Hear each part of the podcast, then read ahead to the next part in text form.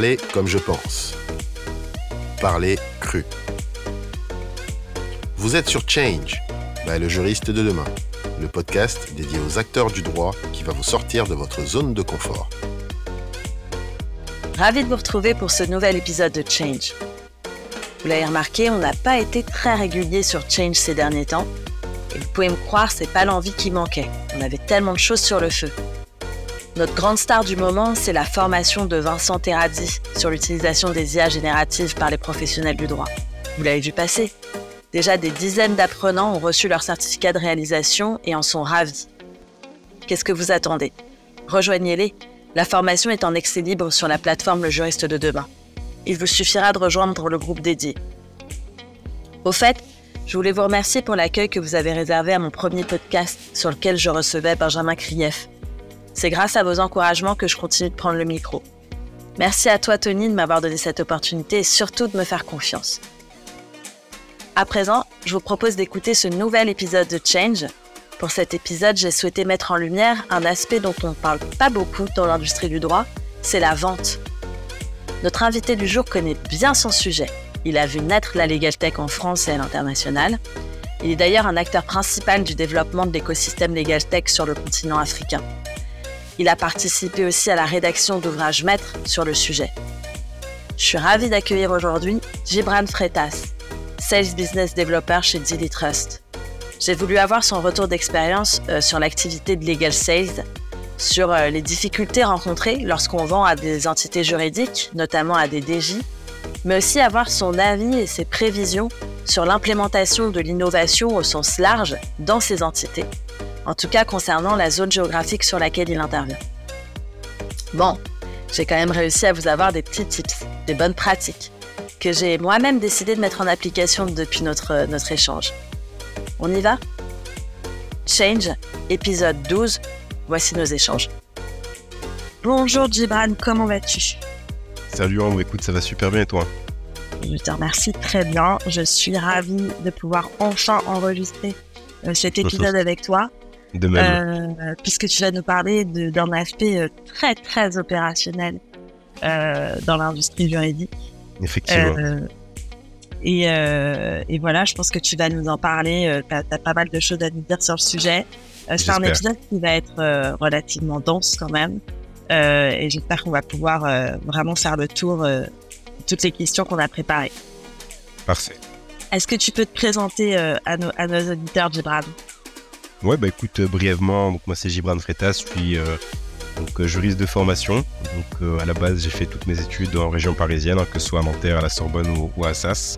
Donc formation droit des affaires et aussi droit du numérique et slash legal tech. Donc vraiment, euh, j'ai fait, euh, ça toute ma, ma modeste carrière. J'ai toujours bossé en start-up de manière générale. Donc que ce soit en France avec euh, Séraphin, qui est, qui est connu, je pense, de, nos auditeurs, que ce soit aussi international, hein, avec un projet qui s'appelle Legal Tech Africa, donc pour développer l'écosystème Legal Tech en Afrique. en Algérie aussi, où j'ai fait un petit passage de, de un an et demi dans une startup Legal Tech toujours à Paris, toujours dans la legal tech avec euh, Yus Mundi. Et maintenant, je travaille avec euh, Dilly Trust, donc, euh, qui est un acteur qui a de plus en plus de reconnaissance sur le marché, qui est un des plus vieux acteurs d'ailleurs en qui existe depuis plus de 25 ans, donc qui n'a pas, qui a pas eu la, reconnaissance qu'il a, qu'il a aujourd'hui avec sa, sa dernière levée de fonds, notamment de 130 millions d'euros. Ouais. Et donc voilà, tout ça pour dire que j'ai fait toute ma, toute ma carrière dans, le, dans la legal tech. Ça fait combien de temps là que tu es chez Dilly Trust alors là, ça fait un an et demi et je suis basé au bureau de Dubaï. Donc j'ai quitté la, région parisienne pour m'installer et donc pour euh, m'occuper spécifiquement donc du développement commercial, euh, donc en partie dans la région du Golfe, mais surtout sur le continent africain. Bon, arrête de nous dire, euh, arrête d'essayer de nous, nous, nous, nous, nous En fait, t'es parti rejoindre des influenceurs, c'est ça? Non, non, non, pas du tout. Sincèrement, pas du tout. C'était pas, pas, une décision qui était facile, mais, mais je regrette pas du tout. Et donc, euh, ce qui est super intéressant avec euh, cette entreprise, c'est que, euh, bah, en fait, sur les produits qu'on vend, il y a littéralement de tout. Tu as du contrat, tu as du litige, tu as de la compliance, tu as des aspects plutôt de cybersécurité. Donc, ça correspond parfaitement, on va dire, à tout ce qui m'intéressait. Donc, c'est top. Est-ce que tu peux nous expliquer plus précisément tes missions et quel poste tu occupes chez Unitrust? Donc, concrètement, moi, ce que je fais, c'est que je trouve des marchés pour l'entreprise à savoir des organisations qui ont besoin de nos outils. Donc encore une fois, nos outils, c'est de la legal tech pour digitaliser les contrats, pour faire des réunions de conseils d'administration, de comités sans papier, et en, mode totalement sécurisé, pour la gestion des litiges, et aussi pour ce qu'on appelle la gestion des entités, entity management. Donc ça, c'est un petit peu plus spécifique. Je pense pas la peine de rentrer dans, trop de détails. Et en gros, l'avantage de, de, cette solution, c'est que c'est une suite centralisée sur laquelle tu peux euh, croiser les données des différents modules. Et donc moi concrètement, bah, je déniche, on va dire, les, les clients potentiels. Je fais ensuite les démonstrations avec eux et puis je suis jusqu'à la, jusqu'à la signature. Donc c'est vraiment un travail de prospection, par de la prospection jusqu'à la signature et même qui va avec euh, l'accompagnement, donc euh, les différentes formations aux clients. Ouais. Ok, très large. Ouais. Euh, Est-ce que tu pourrais nous en dire plus sur les observations que tu peux faire et que tu peux nous partager euh, sur ce qui est installé en termes d'innovation euh, dans les directions juridiques euh, en, ce moment même, mais ce qui aussi est à venir? Ouais. Alors pour le contexte, moi ce que j'ai observé, hein, c'est pas forcément sur le marché français, bien que je connaisse quand même un petit peu, mais ce que je connais quand même assez bien, c'est plutôt le marché des en Afrique francophone surtout, ouais. notamment Afrique du Nord, Afrique de l'Ouest. Donc ce que je vais dire à partir de maintenant, c'est plutôt pour ces marchés-là. J'imagine que les marchés vont être différents selon les régions pas le même niveau de maturité. Donc voilà, ce ne sera pas forcément l'analyse la plus internationale euh, qui existe. Donc euh, déjà, en, général, moi, mes clients, ça va être des entreprises dans des secteurs assez réglementés, euh, d'une certaine taille, et qui vont avoir un périmètre de société, voilà, donc au moins peut-être quelques filiales, cinq filiales, cinq entités dans leur périmètre. Donc c'est en général quand même des, grandes entreprises. On a des, des cabinets d'avocats, on a des entreprises de taille plus réduite, mais très sincèrement, c'est pas du tout euh, ce qu'on cible. Euh, tant mieux s'ils viennent vers nous. Mais donc, euh, ce que je vais dire à partir de maintenant, ça s'applique surtout pour des grosses entreprises. Voilà, surtout des banques, des assurances qui sont quand même soumises à une réglementation assez, assez intense. Ok. On a le contexte géographique et on a le contexte de, de la taille des entreprises. Exactement, c'est ça. C'est clair. D'ailleurs, ce qui est, ce qui est assez intéressant d'ailleurs sur le, le, profil des directions juridiques, enfin plutôt des directeurs ou des directrices juridiques, c'est qu'on va très souvent trouver des, euh, des directeurs juridiques euh, internationaux, donc qui ne sont pas forcément. Euh, bah, en fait, c'est surtout des entreprises qui sont régionales ou multinationales. Okay. Donc, tu vas avoir voilà des DJ anglais, français, indiens, du Nigeria, je sais pas, du Liban, tu vois, que ce soit dans le Golfe ou en Afrique. Donc ça aussi c'est intéressant de le noter parce que c'est souvent des gens qu'on a recrutés donc bah, de l'extérieur pour leur expertise et donc qui sont quand même exposés, qui connaissent un petit peu ce qui se passe. Donc euh, c'est il y a quand même un contraste en général que moi ce que ce que je que je constate hein, entre le, directeur juridique ou la directrice juridique et les équipes. Où tu vas avoir souvent voilà euh, la direction qui euh, qui est au fait, qui sait un peu ce qui se passe, qui a des volontés en termes d'innovation, en termes de changement et des équipes qui sont pas forcément alignées avec avec la vision. Ok, c'est fou, d'accord. Ouais, ouais, ouais. en général, on observe plutôt le, le tu vois, on, on a, enfin, on a l'habitude d'observer en ce moment, malheureusement, euh, l'effet inverse. Euh, des demandes et des requêtes qui vont être faites euh, par les opérationnels euh, en termes de besoins. Hein, je te parle même pas, je rentre même pas dans le sujet de l'innovation, mais vraiment en termes de besoins opérationnels euh, purs. et en général, c'est ça. Hein, les demandes, les demandes viennent du bas. et on sensibilise, ils vont sensibiliser les, les, les, la hiérarchie, donc, les responsables de département d'abord et ensuite les directeurs c'est marrant que ce soit, euh, enfin, c'est logique d'ailleurs, hein, mais c'est l'inverse. Ouais. Ouais, c'est l'inverse. Et euh, effectivement, effectivement, sans même parler d'innovation, d'ailleurs, je pense que c'est un, bien grand mot, hein, mais sans même parler de distinction avec euh, l'invention, etc. je pense que pour ce que je vais dire sur les tendances, je vais considérer juste de, de, de savoir en fait qu'est-ce que les directions font de nouveau pour mieux servir les intérêts de l'organisation. Euh, Exactement. voilà. Et c'est la question, parce qu'en réalité, on n'est pas que sur le sujet euh, même de la digitalisation. Hein. On, Exactement. On parle d'innovation des méthodes, d'innovation des process, euh, euh, d'innovation même de compétences humaines quand on parle de soft skills, mais de compétences humaines. Euh, innovation au sens, au sens très très large. Je suis d'accord avec toi. Exactement. Et, et d'ailleurs, hein, pour un, en guise de disclaimer, pour un petit peu exonérer cette pression qu'on met aux directions juridiques, LGD en est, on est en grande partie responsable avec toutes ces injonctions à se, à se transformer. C'est vrai que c'est vrai que ce qu'on constate quand même, il faut être sincère, c'est que bah, c'est très compliqué pour une direction juridique aujourd'hui de d'innover tout simplement. Hein. et de se transformer, puisque déjà en général ils sont ils sont assez sous-staffés pour leur mission principale, qui euh, qui sont en fait bah, de, de gérer l'encadrement juridique euh, interne et externe de, de l'entreprise. Donc déjà sur leur mission essentielle, c'est pas forcément évident d'avoir euh, bah, les, les staffs qu'il faut. Donc quand tu vas leur demander en plus de faire de l'innovation, c'est c'est compliqué. L'innovation, c'est en général quelque chose qui se fait avec des équipes aussi dédiées. Donc, il te faut quand même des gens qui savent gérer une transformation, qui savent gérer des projets. Bien sûr. Exactement. Il te faut surtout aussi un budget. Donc, il y a quand même trois Grande éléments. question. Exactement. Et tu verras que c'est c'est aussi un, un point qui, qui arrive dans, ce qui va arriver dans, dans plusieurs parties de notre entretien. Ouais. Donc, euh, tout ceci étant dit, moi, ce que je constate sur mes marchés, encore une fois, surtout euh, Middle East et, et Afrique, bah déjà, c'est euh, la partie zéro papier. Donc, ça peut paraître un petit peu lointain pour nos auditeurs, euh, voilà, qui sont pas le cas. en hein. France, euh, en France, c'est pas le cas. hein. Ah non, pas du tout. Ok. Donc euh, effectivement, déjà la, la tendance zéro papier, c'est euh, c'est vraiment la tendance littéralement. Donc ça s'explique par beaucoup de choses. Mais bon, c'est voilà, hein, les différentes régions dans le monde ont différents niveaux de, de développement, on va dire technologique. Euh, la connexion, l'accès à une connexion aussi qui soit assez fiable, assez de, de bonne qualité, fait aussi que euh, bah, on n'est pas on n'est pas toujours sur des, euh, des, des technologies qui sont assez assez poussées.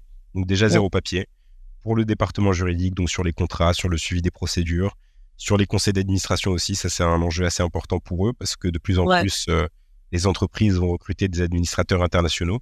Et donc, il faut quand même pouvoir avoir des solutions assez smart qui permettent, euh, et le Covid l'a bien démontré, de pouvoir assurer une continuité sans être dépendant des livraisons de papier ou des, euh, des conseils physiques. Donc là, juste pour rappel, on parle Ouais. pas encore d'automatisation. Là, on parle vraiment non, non, de numérisation. Exactement. Très D'accord. clairement. Euh, autre chose aussi, surtout dans le golf, donc ça c'est quelque chose que j'ai bien bien constaté, c'est euh, donc euh, tu, disais très justement, c'est pas forcément sur la technologie, mais c'est sur plutôt le recours aux prestataires externes. Donc que ce soit de l'outsourcing juridique ou même en termes de, de legal tech. Donc il y a beaucoup de boîtes aujourd'hui, voilà, qui font appel à des, à des cabinets externes pour leur département juridique. Donc ça c'est une tendance surtout dans le golf. En Afrique, euh, pas forcément, j'ai pas forcément euh, constaté ça. Mm. Tu as aussi euh, de manière générale. quoi? Alors, je pense que déjà il y a une question de, de compétence. Hein. Euh, D'accord. le, le droit aujourd'hui qu'on utilise à travers le monde, c'est grosso modo, hein, euh, en, en peignant un trait assez, assez grossier, c'est soit le droit anglo-saxon, soit le droit, le droit d'inspiration euh, romano-civiliste francophone. D'accord. Donc, euh, c'est quand même, euh, on va dire, euh, des, des droits qui sont influencés par la culture, donc euh, les deux cultures qu'on vient de citer. Ouais. Et donc, c'est pas évident pour des pays qui ne sont pas donc euh, nativement dans ces cultures-là, bah, de suivre, euh, de suivre et d'avoir les formations directement qui soient de haut niveau sur du droit assez sûr. spécifique, hein. surtout en Ouais. termes de conseils. En- encore sur le contentieux, ça, ça, ça va, mais sur le conseil, c'est quand même, euh, c'est pas neutre. Donc effectivement, déjà une question de, de compétences. Et c'est aussi des marchés qui sont très porteurs, donc qui ont, qui ont pas mal de moyens et donc qui peuvent se permettre aussi de, euh, voilà, de faire appel à des prestataires euh, externes. Ouais. Ok, d'accord. Ouais, c'était euh, une observation aussi qu'on faisait avec la France, mais pour des, pour des, pour une raison euh, principale euh, qui, qui n'est plus d'un secret, c'était justement euh, la confidentialité des, des avis juridiques. hein. C'était une question de Exactement. compétitivité en fait. Et là, bon, a Exactement. priori, ça devrait plus être une question justement. Tout à fait. J'ai vu que récemment, euh, ça a bougé. Ouais, ça a bougé. Après 40 ans, ça a bougé. c'est une très bonne chose. Euh, Donc zéro papier, euh, compétences, on n'hésite pas à externaliser euh, quand euh, au Exactement. besoin. Exactement. Et puis, bon, tu as aussi, c'est pas identifié comme tel. C'est pas identifié comme tel, mais moi je le perçois, c'est l'approche legal design. D'accord. Quand je dis c'est pas identifié comme tel, c'est qu'on va jamais mettre ces deux mots sur legal et design sur l'approche. Mais il y a de plus en plus le besoin et l'envie des, des directions juridiques de se décharger de- d'explications qui pourraient être complexes ou de process qui pourraient être complexes, Ouais. de vraiment simplifier les choses et de rendre le droit plus accessible en interne. Ok. Ok. Donc ouais, ça c'est un, un vrai besoin et puis euh, on, on le Et voit. ça, c'est quelque chose que vous proposez, vous, chez Digitrust ou pas? Non, pas du tout. Pas Non. du tout. Ok. Non, non, non. On est vraiment sur euh, le process juridique, mais on n'est pas sur, euh, on va dire, euh, on, on touche pas du tout au fond. Ouais, le legal design, c'est quand même, je pense, une matière qui nécessite d'avoir une certaine expertise sur le fond pour pouvoir Oui, euh, bah, comprendre exactement comprendre ce qui se passe, remodeler un petit peu, réenvisager les choses et, euh, et vraiment faire en sorte qu'il y ait une cohérence, ce soit vraiment une transformation complète. quoi. Ok. Alors, on a bien compris qu'on parlait pas uniquement d'innovation technologique, mais est-ce qu'on peut en parler quand même? Bah, encore une fois, au risque de se décevoir, moi, ce que je vois, c'est vraiment la tendance zéro papier. Donc, zéro papier. Il n'y a pas grand-chose, très sincèrement, qui est fait. En général, quand je démarche des, des, des comptes, la principale, le principal état que je retrouve, c'est qu'il n'y a rien en fait. Genre littéralement rien. C'est du Word, c'est du papier. Ouais. dans le meilleur des cas, c'est de l'Excel. Dans le meilleur des cas. Et, et vraiment, hein, donc je pourrais pas te, te donner d'autres d'autres éléments. vraiment, l'existence est ça. Et nous, on va, on va souvent arriver comme le premier acteur, comme la première transformation sur un département qui n'avait même pas en fait forcément conscience que ces outils existaient. Alors, tu vois, là où on en arrive, nous, avec la formation, j'ai tendance à dire que par rapport à ce qu'on propose chez Juriste de demain, notre levier de transformation, c'est legal design. Donc, on est déjà euh, un peu avancé par rapport à ce que tu nous rapportes là, euh, dans la réalité, en fait, de ce qui se passe dans les directions juridiques. On s'en rend bien compte, et même, euh, même en France, parce qu'on est sur, euh, on est sur une, région, une région bien définie chez toi, mais en France, en réalité, tu vois, j'échange avec, avec des dizaines de responsables juridiques ou de directions juridiques par jour. Euh, et, et, et, je l'entends bien. Hein, euh, on n'est on n'est pas tous, euh, ils sont pas tous des Leroy Merlin, L'Oréal ou la Générale.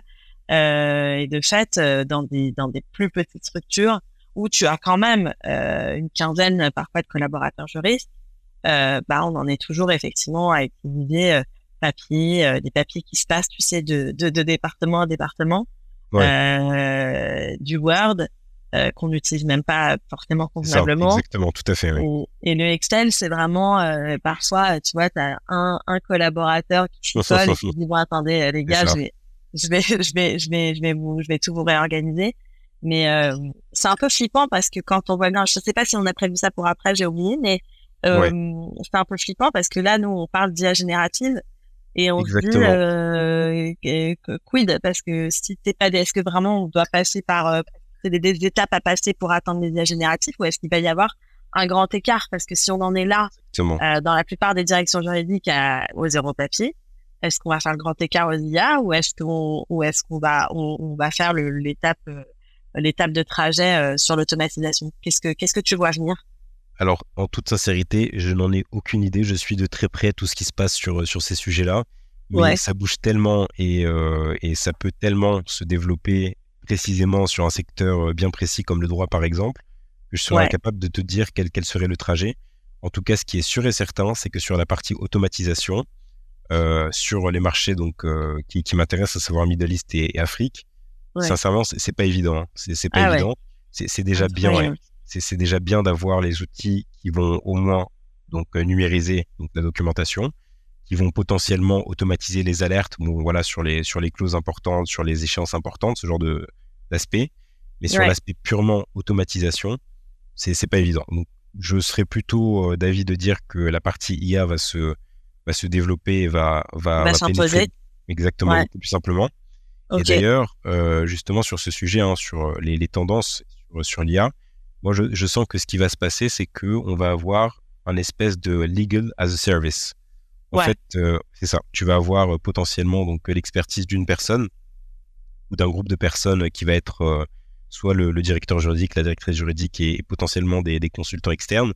Et en fait, tu vas créer des outils qui vont permettre aux autres départements de l'entreprise de solliciter donc l'expertise, mais de manière, on va dire, intelligente. Donc, c'est plus la personne qu'on va solliciter.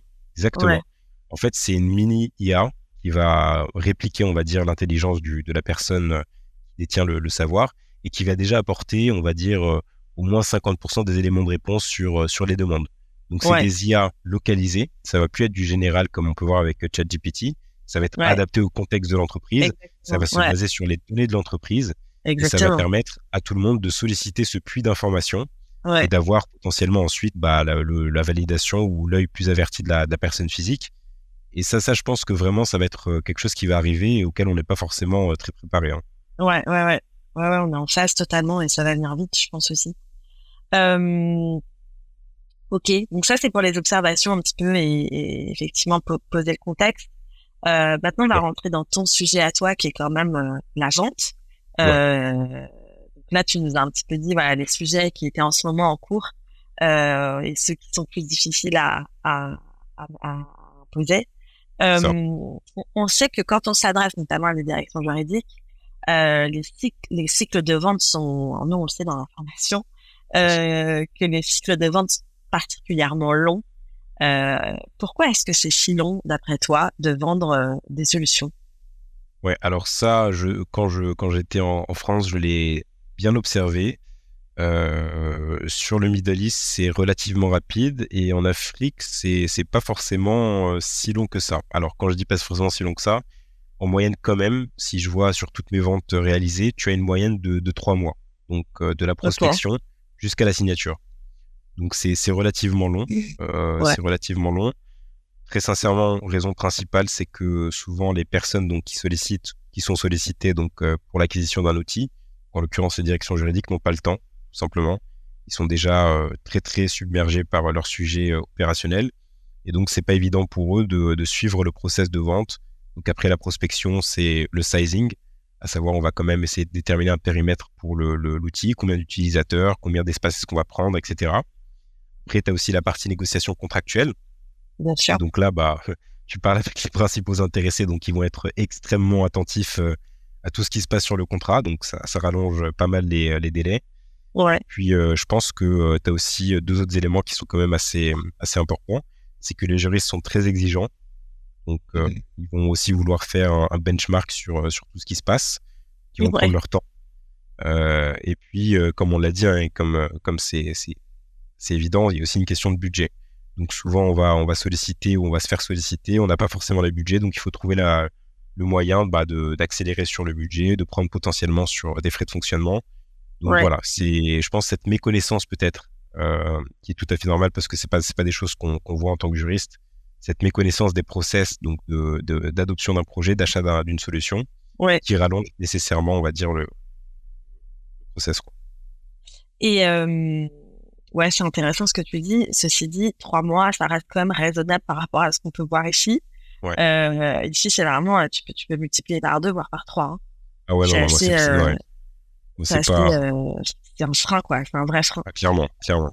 Et pour revenir juste à la, à la tech, euh, qu'est-ce qu'on qu'est-ce qu'on t'oppose euh, euh, Qu'est-ce qui fait que quand tu expliques à une DJ, parce que tu nous parles effectivement de, du fait qu'il soit sous-staffé, euh, n'est pas beaucoup de temps, etc. Mais bon, on est après dans un cercle vicieux, c'est-à-dire que le produit que tu leur proposes, euh, notamment en automatisation, euh, bah, c'est pour leur faire gagner du temps. J'imagine que c'est le gros point de ton argumentaire de vente, mais tu nous en diras plus. Euh, Qu'est-ce qui fait qu'une fois qu'ils ont bien échangé avec toi, que tu leur as parlé de ces outils-là, ils passent pas, ils passent pas à l'achat finalement? Ouais. Alors tout d'abord, en général, euh, ça après c'est personnel. Hein. Quand je suis à l'étape quand même assez avancée avec une direction juridique, donc euh, où il y a une offre qui est qui est partie, c'est très rare qu'il n'y ait pas de, de décision d'achat. c'est aussi très rare que qu'il fasse appel à, à, la, enfin plutôt que je perde le, deal pour la concurrence. Donc quand même en Mais général. ça c'est parce que t'es très fort. Alors justement, justement, donc ça c'est un point que que je vais évoquer. Je pense pas forcément que je sois je sois très très fort, mais je parle le même langage qu'eux. Et donc parce que je suis juriste de formation et ça peut aussi jouer contre moi. Donc, euh, d'accord. Donc euh, déjà sur les difficultés, donc euh, sur la première partie de la question, euh, c'est que euh, bah, comme comme je te l'ai dit, ils sont assez assez exigeants, donc ils vont vouloir vraiment retourner la solution dans tous les sens. Ils vont avoir beaucoup de demandes, beaucoup de d'attentes aussi. bien entendu, ça c'est une difficulté parce que nous ce qu'on vend c'est des produits à l'étagère comme la majeure partie des des, euh, des éditeurs aujourd'hui. Hein, c'est du SaaS, Software as a Service. Donc, c'est un service mutualisé pour tout le monde.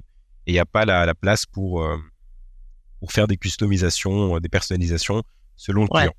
Ouais. Déjà. Donc, il y a cette première partie d'exigence et de on veut vraiment triturer l'outil dans, dans tous les sens avant, avant d'acheter. Deuxièmement, bien entendu, quand on parle des données de la direction juridique, c'est en général des données assez confidentielles, assez sensibles. Donc euh, voilà, on va, on va, toujours vouloir être, être sûr et certain que, euh, que la solution elle est robuste. Heureusement pour, pour le cas de Dilitrust, donc euh, mon entreprise, il y a quand même un historique assez, assez, assez vieux. Donc il y a, on, a, on a des références vraiment assez, assez exceptionnelles. Donc oh. ça permet quand même de d'éluder pas mal de questions sur, sur la robustesse. Ouais. Et puis, et puis par rapport aussi au, à la difficulté, donc il y a aussi la question de la confiance. Aujourd'hui, un directeur juridique, euh, comme je disais, il n'est pas forcément au fait de ce que c'est un, projet informatique, à part s'il a, s'il a, il a déjà bossé dans des boîtes qui, bah, qui avaient cette, cette culture-là. Mais très sincèrement, c'est pas, c'est même pas 5% des, des, directeurs juridiques que, je peux rencontrer. Et donc, en fait, il faut qu'il y ait une confiance directe. Donc, la, la, principale difficulté, c'est que le DJ, entre guillemets, devienne ton ami et qu'il te fasse confiance. Euh, qui se sentent que voilà, euh, au-delà de l'aspect purement technique, on aura aussi un accompagnement, tu vois, sur, sur la mise en place. Et ça, c'est super important. Hein. Euh, l'accompagnement aujourd'hui, il faut aussi, au-delà de l'aspect purement informatique, fournir un accompagnement. Il faut que la personne soit en confiance sur le fait que demain, certes, il va acheter le logiciel, mais il sera pas tout seul. On va l'accompagner. Exactement. Il y a une expertise, il y a des références. On va aussi lui transmettre les, les bonnes pratiques. Donc, je pense que c'est ça la troisième difficulté, c'est de donner confiance aux prospects. Et donc, par rapport à, ce que je disais sur le fait de vendre peut-être un petit peu trop, donc, euh, en fait, ça, ça peut être aussi un risque parce que le plus important, je pense, euh, pour une entreprise, c'est d'avoir des clients qui sont satisfaits et qui utilisent bien les produits. Donc, parfois, en fait, tu peux être tellement convaincant ou tu peux tellement avoir envie de d'aider une entreprise à se digitaliser bah, que tu vas un petit peu forcer, on va dire, la vente alors qu'en réalité, ils sont pas du tout prêts, tu vois? Donc en fait, après, tu te retrouves avec des projets qui sont un peu, un peu longs, qui font perdre du temps, mine de rien, à l'un comme à l'autre. Et donc, euh, mon enjeu aussi là sur cette deuxième année, donc euh, euh, que je vais que je vais entamer en, en commercial, c'est vraiment de me concentrer plus sur des ventes, va dire, où on est sûr et certain que l'entreprise est vraiment prête à adopter l'outil. Parce que sinon, ça, ça rallonge un petit peu, ça, ça rend des projets un petit peu plus, un peu plus pénibles. Et donc, du coup, euh, ça risque de rallonger effectivement tes, euh, tes, tes, délais de vente, quoi. Indirectement, ouais, parce que tu passes du temps. Euh, mine de rien, tu vois, il faut, il faut toujours s'occuper du, du, client, même après la vente. Hein. il faut, il faut l'appeler, il faut être sûr que tout va bien avec les chefs de projet qui vont, qui vont aussi gérer la partie implémentation. Donc, ouais, mine de rien, c'est, c'est chronophage. Ça te prend aussi de ton attention. et puis, ce qui est très important, et on en viendra, je pense, sur la, la partie plus prospection, hein, mais je, je touche déjà un petit peu le, le sujet, c'est de gagner la confiance et la recommandation donc des, euh, des clients. Je pense que c'est la, meilleure façon aujourd'hui de, vendre à une direction juridique, c'est de ne pas le faire soi-même, mais de laisser un autre directeur juridique le vendre à une autre directrice juridique. Et, là, c'est garanti que, que, tout se passe bien. Ouais. Et on voit, euh, on voit quand même des, des, des là dans, dans, dans, ce que tu avances par rapport à ton métier et à tes missions, beaucoup de, de, de soft skills euh, de compétences humaines là-dedans. On n'est pas que sur euh, effectivement l'opérationnel, vente, vente, vente, objectif de vente. Euh, et alors justement, ça m'amène à te poser la question de du métier en soi, de legal sales. Est-ce que pour toi, c'était vraiment un métier à part entière dans l'industrie du droit? Et sur la formation Alors, tu nous as déjà, tu nous en as dit, tu nous as donné quelques brides d'informations, mais est-ce qu'il faut forcément un cursus juridique pour vendre de la tech juridique, parce que quand, on parle des sales, on dit qu'on a tendance à dire qu'un bon sales, il est capable de vendre n'importe quoi. Est-ce que dans le cas du, de l'industrie juridique, euh, il faut euh, euh, un sales lambda ou est-ce que vraiment il est impératif d'avoir un, cursus juridique? Ouais. Bah, écoute, pour répondre à cette question, je pense que je vais déjà m'axer sur la partie formation juridique, plutôt compétences commercial versus ce qu'on apprend à la, fac de droit. Euh, et ensuite, je vais peut-être décomposer le process bah, de sales, hein, parce que euh, je pense que tout le monde n'est pas forcément euh, au courant de bah, quelles sont les différentes étapes de, vente, parce que c'est pas des choses qu'on apprend à la fac non plus. Exactement. Et donc de voir toutes ces différentes étapes. Est-ce que finalement, un profil juridique, il, est, il, est, mieux préparé pour vendre du software, du logiciel juridique qu'un commercial entre guillemets lambda qui n'a pas de formation juridique. Bah, on va suivre ton raisonnement avec attention. Donc déjà, pour moi, sales, c'est un, état d'esprit avant tout. Hein. C'est vraiment, euh, c'est un mindset. Donc euh, il faut en avoir, il faut avoir envie de, de vendre. Il faut aussi euh, s'intéresser profondément à, à, ce que fait le client. Et, et c'est très clair et net que déjà, si on n'a pas cette, bah, cette, cette, envie de, de, vendre, de pouvoir développer un produit auquel on croit aussi, c'est compliqué. Donc déjà, savoir identifier, savoir accrocher, savoir vendre et savoir suivre. Pour moi, c'est vraiment les les principales qualités d'un commercial. Donc, identifier le prospect, savoir l'accrocher. Donc, comment est-ce que tu vas, est-ce que tu vas lui parler pour, euh, pour lui donner envie d'en savoir plus? Ensuite, bien entendu, arriver à vendre la solution. Que même si la personne est intéressée, il faut encore se mettre d'accord sur le prix, sur le contrat, etc., etc. Et puis, pour moi, une étape qui est super importante, c'est le suivi. Donc le suivi, c'est une fois qu'on a vendu, comment est-ce qu'on fait en sorte que le client bah, soit déjà extrêmement satisfait pour qu'il achète plus, parce que moi, mon rôle de commercial, c'est quand même de, de faire du chiffre pour l'entreprise, et aussi pour qu'il me recommande auprès de ses collègues. Bien sûr. Et euh, sur, ces, sur ces quatre éléments, hein, l'identification, l'accroche, la vente et, le suivi, à part limite sur la vente, et encore, hein, parce qu'en général, c'est pas nous qui, qui, négocions les contrats, mais ça peut aider, je pense qu'il n'y a rien à la fac de droit qui nous prépare. C'est sincèrement. Bien sûr. Ouais. Euh, tu peux avoir potentiellement la rédaction. On rédige beaucoup à la fac de droit, donc ça c'est important parce que bah, notre principal outil de vente c'est la langue, la plume. Donc ça, pour le coup, je pense que c'est euh, utile. Ouais. potentiellement, si tu fais des concours un peu d'éloquence, d'oratoire pour te euh, pour être plus à l'aise à l'oral, exactement. Ça, ça peut ça peut être utile. Euh, et puis, je pense peut-être un, une dernière chose en fac de droit qui peut potentiellement nous, nous aider, c'est qu'on apprend quand même assez rapidement à être assez stoïque à la fac euh, de droit. Donc, euh, tu, tu vois, tu, tu, rentres en deuxième année, tu te prends des, des commentaires d'arrêt en droit administratif, donc tu te tapes des très mauvaises notes. Donc, en fait, tu, tu apprends très rapidement quand même à, à prendre les échecs, tu vois, et à pas décourager. Donc ça, je pense que c'est euh, c'est l'une des compétences qui euh, qui peut aussi t'aider. Mais à part ça, sincèrement, je crois pas qu'elle soit voulue, hein. Je crois pas qu'elle soit, je crois pas qu'elle soit étudiée celle-ci, mais elle, elle vient par, par par voie de conséquence, ouais. Exactement. Et donc j'irai même plus loin. Je dirais que la formation juridique c'est la pire en fait hein, pour être pour être commercial. Euh, parce qu'en plus de ça, en fait, on connaît pas du tout, du tout, du tout l'entreprise. Genre, même si on fait un parcours de droit, de pardon, de, de juriste d'entreprise, part si on le fait en alternance. D'ailleurs, c'est une très bonne chose qu'il y ait de plus en plus de, parcours euh, en droit aujourd'hui en alternance. et encore, on ne connaît pas en fait. On ne sait pas ce qui se passe dans l'entreprise, on ne sait pas ce que c'est un directeur juridique, on ne sait pas ce que c'est de rendre des comptes à la direction générale sur, sur les, les, activités juridiques. Donc, on ne sait pas en fait ce qui se passe. Or, quand on est un commercial, bah, on parle à des personnes dont le métier, c'est de travailler en entreprise. Et donc, si on ne sait pas comment est-ce qu'ils travaillent eux, c'est compliqué bah, de leur vendre quelque chose qui va, qui va les aider. Donc euh, cette méconnaissance de l'entreprise, pour moi, c'est quand même quelque chose qui est assez, assez important parce que ça déconnecte aussi les intérêts euh, de l'entreprise par rapport aux intérêts du juriste. Nous, quand on est à la fac de droit, ce, qu'on nous inculque et, le plus important pour nous, c'est la sécurité juridique, c'est la pertinence des contrats, tu vois, c'est vraiment la partie plutôt théorique et qui va sécuriser. C'est le doute, tu vois. Tandis qu'en entreprise, ce qu'on va demander, c'est c'est pas du tout ça en fait. C'est certes, euh, on va pas non plus demander que ce soit le Far West, on va demander que l'intérêt qui guide l'analyse juridique, ce soit quand même le business. Mais nous, on ne connaît pas le business, donc c'est pas évident. Ouais. Après, tu as, aussi un autre, un autre mindset qu'on développe malgré nous à la fac de droit, c'est euh, qu'on est très conservateur quand même. Donc, euh, tu vois, on est assez, assez proche de, de la règle aussi, euh, ne serait-ce que sur des questions de, de, RGPD, tu vois, on est, on est quand même très bien formé sur, sur le sujet. Donc, quand tu vas dire à quelqu'un, un juriste, d'aller contacter des gens sur LinkedIn, d'appeler les standards pour parler aux gens, ce genre de choses, notre premier réflexe en tant que juriste, c'est de se dire attends, mais ce que je suis en train de faire, c'est conformité avec le RGPD, t'es complètement malade et tout. Euh, les, directeurs juridiques, ils vont, ils vont mal le prendre. Dans mes marchés, sincèrement, c'est pas du tout le cas. Je pense qu'en France, ça peut, ouais, je pense que ça peut quand même être relativement vrai en France. Euh, je, je sais pas à quel niveau, hein, mais en tout cas moi sur mes marchés, demain j'appelle quelqu'un sur son téléphone portable, euh, il va pas se poser la question de comment est-ce que j'ai le numéro.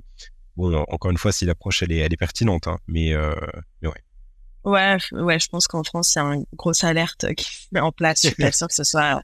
Ça dépend après, ça dépend, de, ça dépend de, du persona. Peut-être que les avocats, ça les, ça les gêne un petit peu moins parce que c'est vraiment un de travail. Exactement. Euh, par contre, dans l'entreprise, ça me paraît, euh, ça me paraît un peu délicat, même si euh, le numéro a été communiqué, c'est dans une signature ou quoi. Bon, c'est toujours un peu, ça dépend vraiment de ça va vraiment dépendre de, de, de, du discours. Est-ce que tu as été recommandé par quelqu'un Est-ce qu'il y a déjà eu des échanges euh, Enfin, ça pour le coup, pour avoir testé, moi, c'est pas hyper, euh, c'est pas hyper bien vu.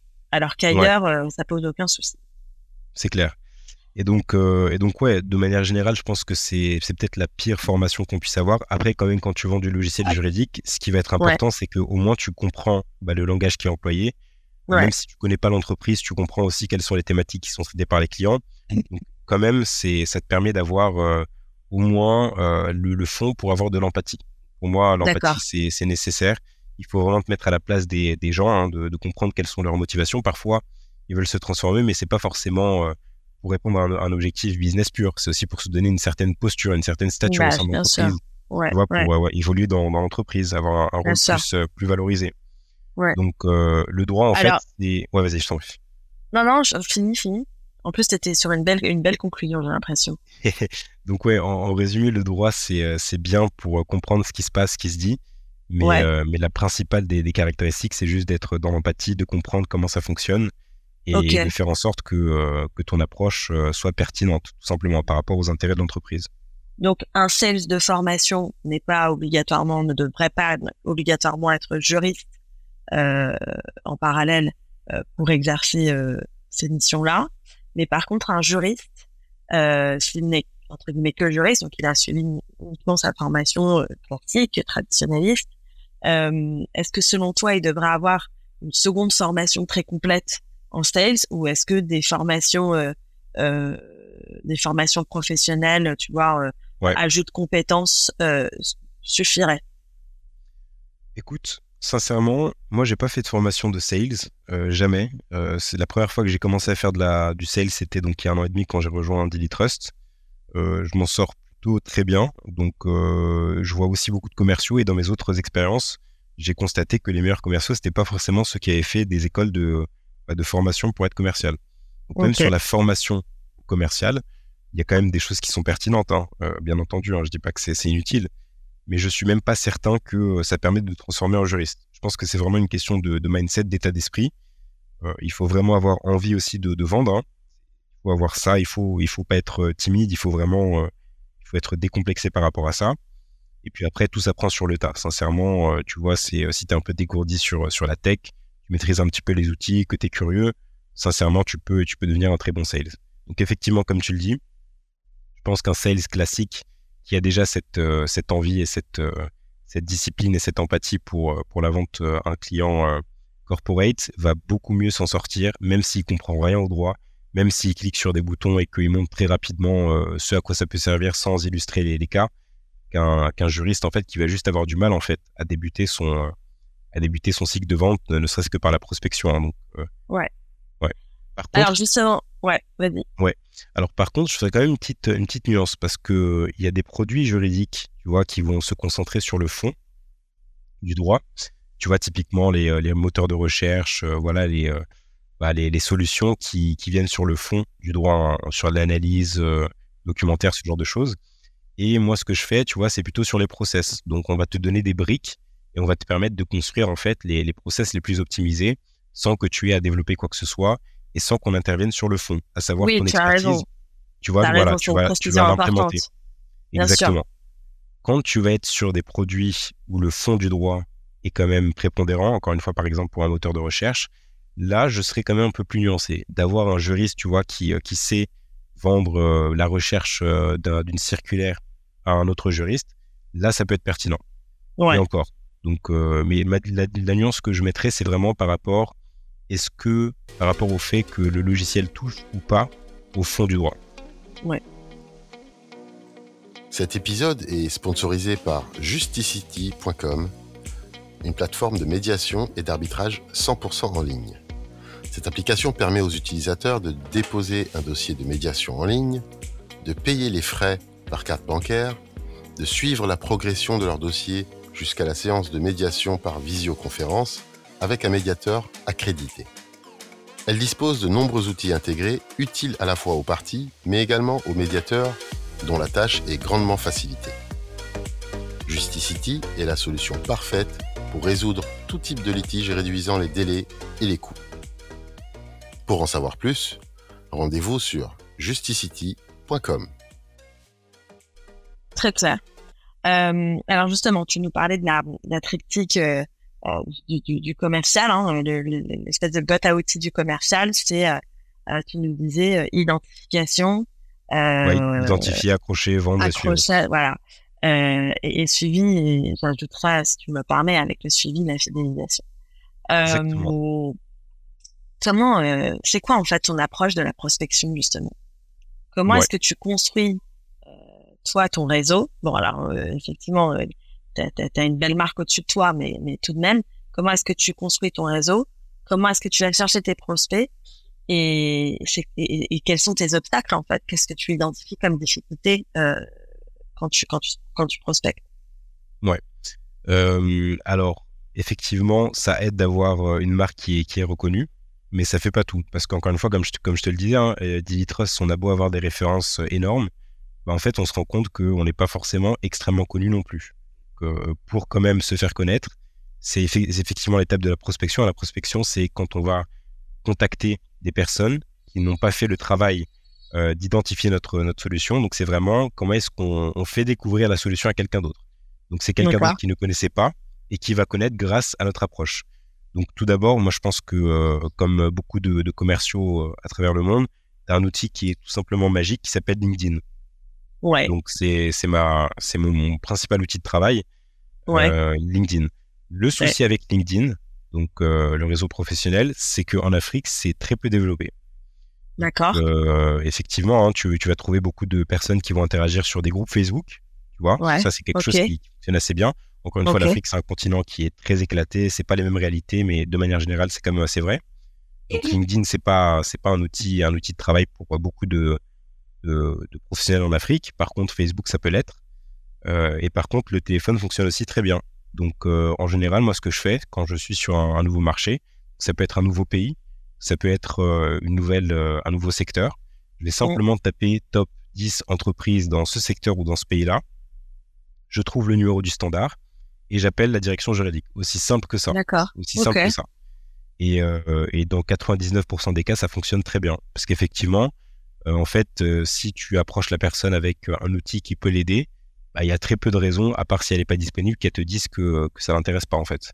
Donc, euh, Donc on est vraiment euh, là, on est sur une démarche vraiment euh, purement sales. C'est le cold call ah que tu fais en fait. Ah le cold call là-bas. Ok. Et, complètement. Ouais. Ouais. Non non, vas-y, je t'en prie.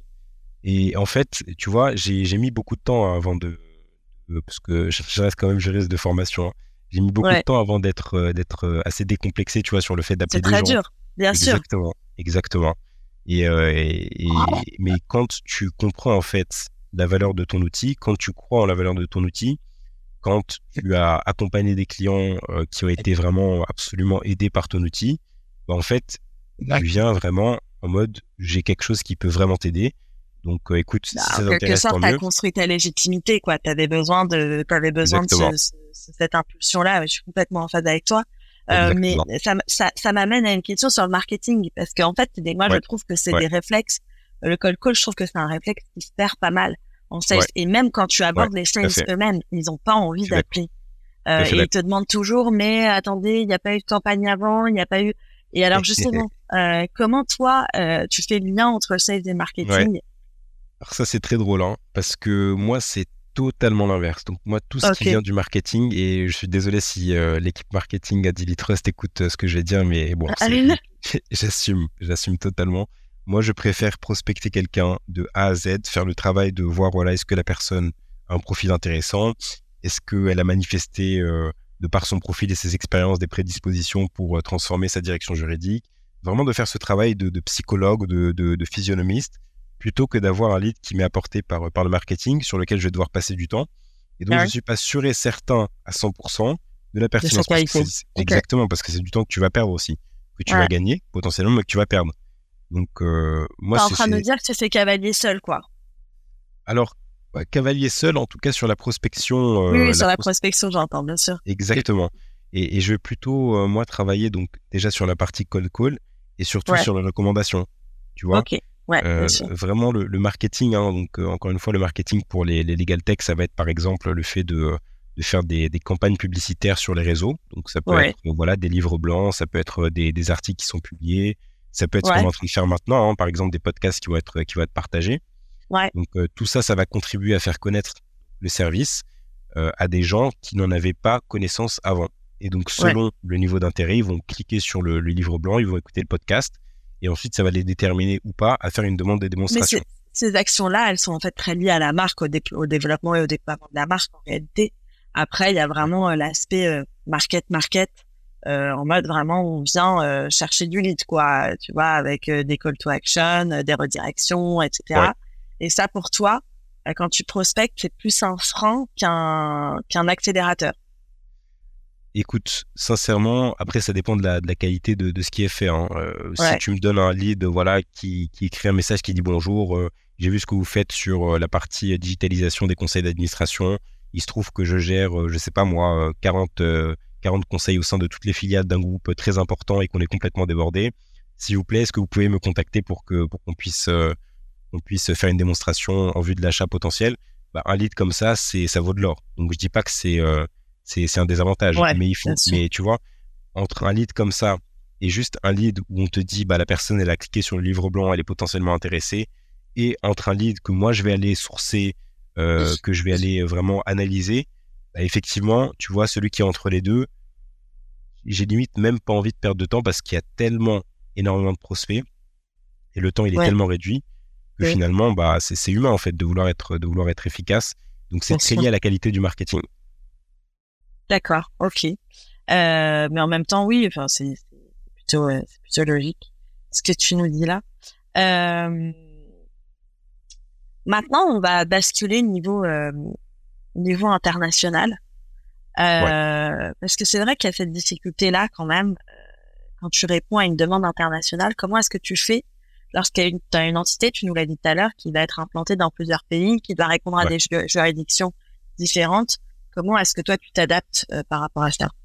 Ouais, bah déjà effectivement, hein, euh, tous mes clients littéralement ils sont internationaux. Donc euh, moi je suis basé donc à Dubaï, mais en fait tous mes clients ils sont dans des pays qui ne sont pas les Émirats, donc euh, par définition c'est très très très international. donc il y a déjà ce point-là, donc de la vente dans un pays qui n'est pas le qui n'est pas le pays d'implantation de tes de tes clients. Donc il faut savoir tenir des, des conversations en visio à distance, ce genre de choses. Aussi pas avoir peur de se déplacer, hein, de préparer voilà des semaines totalement bouquées avec plein de rendez-vous pour rencontrer tout le monde. Puis effectivement, hein, même quand on signe quelqu'un sur un pays, en général, c'est plutôt la typologie de nos clients chez, chez Daily Trust, ils vont avoir des implantations un peu partout. Donc tu vois, j'ai signé pas mal de banques en, Afrique, des banques euh, régionales ou, euh, euh, continentales. Donc effectivement, tu vas devoir non seulement vendre au siège, mais même quand le siège est convaincu, bah, c'est pas la fin du la fin du travail. Il hein. faut encore aller convaincre toutes les entités donc qui sont qui sont rattachées qui restent indépendantes. Hein, ça reste des filiales, donc euh, elles sont quand même, elles ont leur indépendance. Et donc là, c'est un équilibre très subtil. S'il y a des, il y a des clients à moi qui m'écoutent, ils, ils, vont rigoler parce qu'effectivement, nous, on est, mais on met pas mal la pression sur sur le siège hein, parce qu'on se dit que voilà, bon, ça reste quand même, euh, c'est le siège. Il a, il a toute la latitude pour pouvoir, euh, voilà, créer une initiative du groupe et faire adopter la solution par par toutes les entités. Euh, mais effectivement, tu as des législations qui sont différentes, qui vont potentiellement demander, tu vois, d'adapter euh, bah, les, euh, les, les, contrats, parce que ça reste un contrat groupe qu'il va falloir décliner dans, dans, les différents pays. Donc il y a déjà cette complexité des différents droits applicables. La langue pour nous c'est pas un souci, heureusement, parce que encore une fois, nous ce qu'on vend c'est du process, c'est des briques de Lego qui vont permettre de d'adapter aux différents process, mais c'est quelque chose qui peut être important pour d'autres startups legal tech. Hein, où tu vas avoir une société qui est dans un pays, une autre société qui est dans un autre pays, et donc finalement, la pertinence de ton outil, elle sera pas forcément, euh, on va dire, euh, perçue de la même de la même manière. Bien sûr. Et puis euh, et puis tu as aussi bah, des, des problématiques qui sont tout simplement liées au niveau de maturité. Tu vois, tu peux par exemple vendre la solution au siège qui est ultra prêt, ultra motivé. Par contre, tu vas avoir certaines filiales qui seront pas forcément aussi développées. Euh, et donc là, l'intérêt, c'est de vraiment faire en sorte que l'outil soit très bien utilisé par tout le monde donc, euh, et, c'est important pour, euh, pour la partie suivi et fidélisation que, que tu évoquais. Parce que si demain, le contrat arrive à renouvellement, mais qu'on se rend compte qu'il y a quelques filiales qui utilisent mal ou, euh, ouais. ou que, que ça n'a pas pris, tu vois, tu t'exposes à un risque de downsell ou tout simplement au risque que le client te dise, OK, c'est sympa ton truc, mais très sincèrement, vu que tout le monde ne l'utilise pas vraiment, bah, on va pas continuer pour l'instant. Donc ça, c'est. Ouais, après, sur l'accompagnement, tu vas peut-être renforcer plus d'une filiale à une autre. Ouais mais c'est un vrai challenge. C'est un vrai challenge et c'est ce qui rend le, la chose super intéressante pour moi. C'est que vraiment, tu as, une dimension internationale qui est. Euh, enfin, c'est du concret. En fait, sur un client, t'en as cinq, quoi. Exactement. Après, tu as les autres euh, complications liées au fuseau horaire. Hein. Par exemple, j'ai signé un à, à, Tahiti.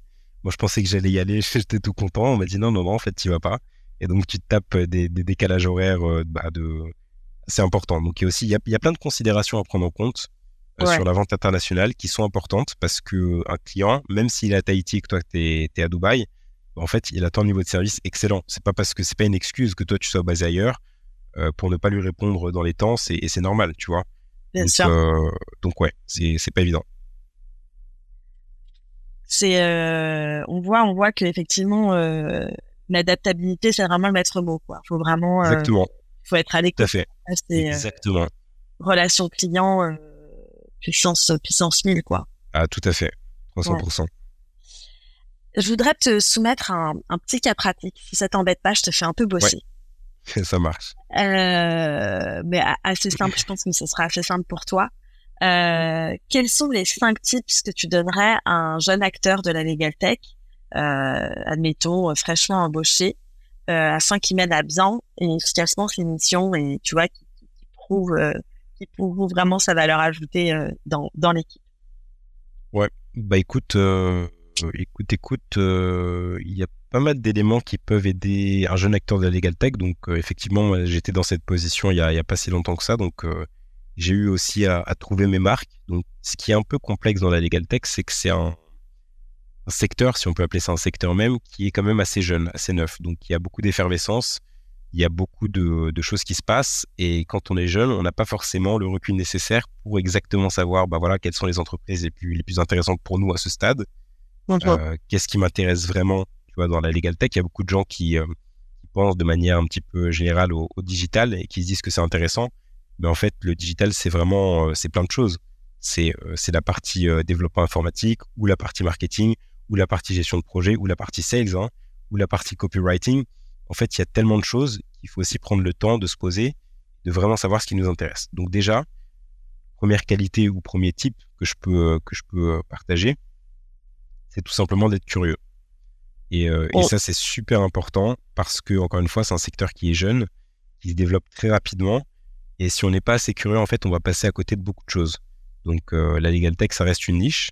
Euh, il y a des opportunités en France et à l'international. Donc, c'est important d'être vraiment en veille, de pouvoir chaque matin, voilà, tu vois, se, se connecter sur des sites d'actualité, sur Twitter, sur LinkedIn. Très important aussi de faire de la veille en anglais. Ça, à chaque fois, je le dis, je le répète la qualité de tout ce qui se passe sur notre secteur, donc euh, de la legal tech, aujourd'hui, c'est surtout en anglophone.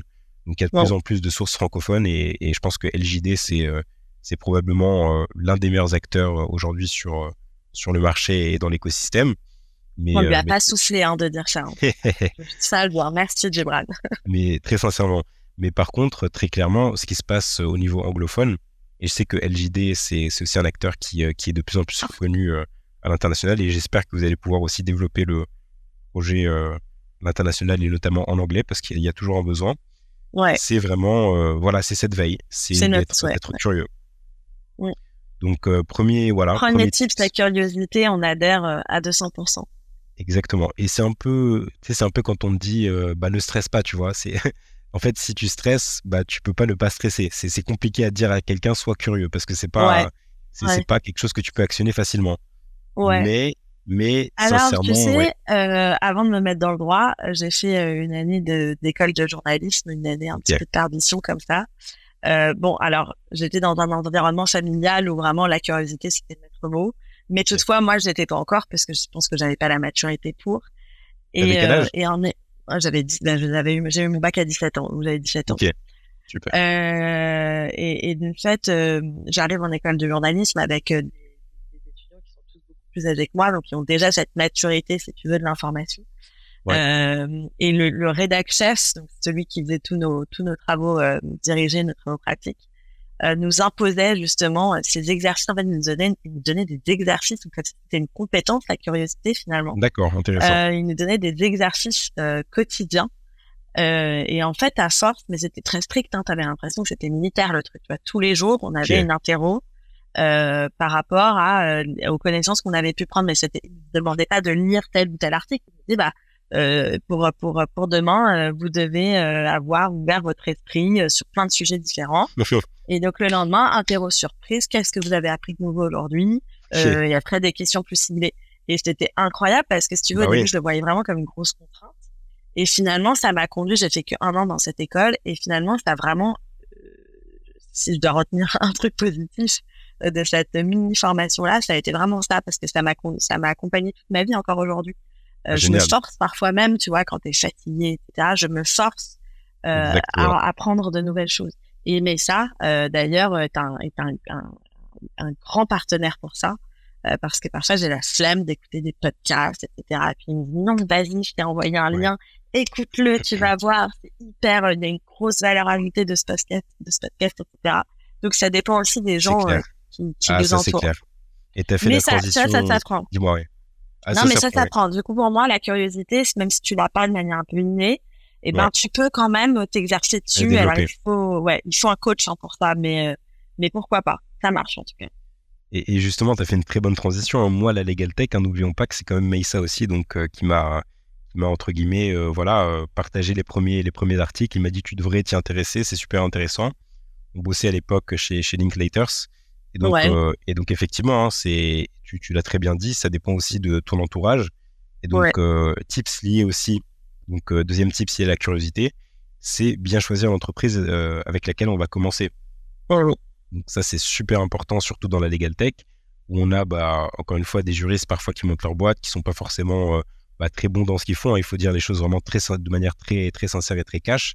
Des entreprises aujourd'hui en France qui fonctionnent bien, qui tournent dans la legal tech, il faut, il faut vraiment les, il faut vraiment les trouver. hein. Euh, Ouais. euh, dans le sens, voilà, qui font vraiment du chiffre, euh, ça fonctionne bien, il y a des perspectives.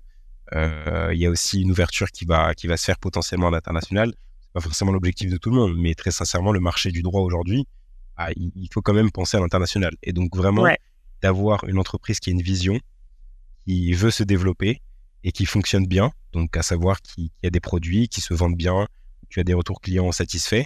Je pense que c'est le, le deuxième conseil le plus important que je peux donner.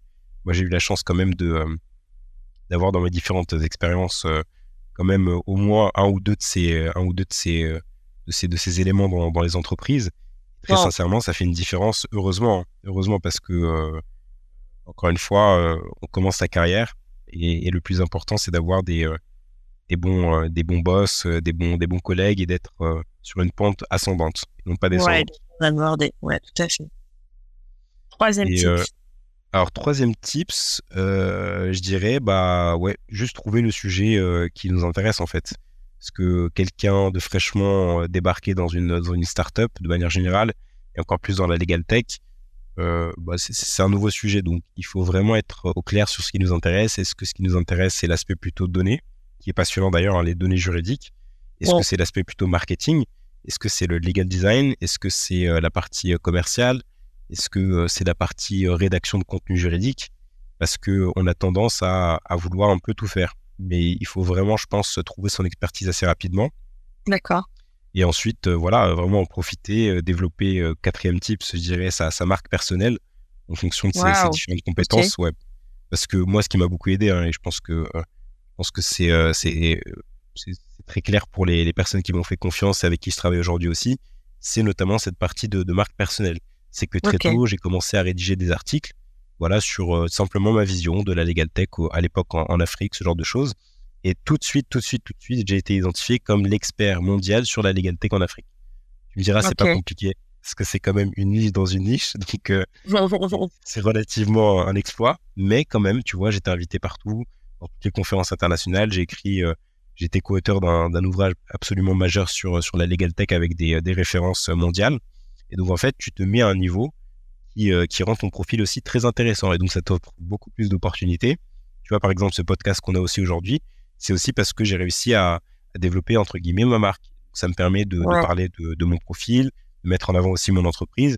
Et donc, tout ça, ça donne vraiment euh, une, une attractivité à, à ton profil qui est inestimable et qui, Ouais. par défaut, en fait, te différencie directement de toutes les personnes qui n'ont pas cette, euh, cette logique-là de, se, de créer sa marque personnelle. Ouais, ouais, ouais. Donc, euh, voilà pour le, le quatrième tips.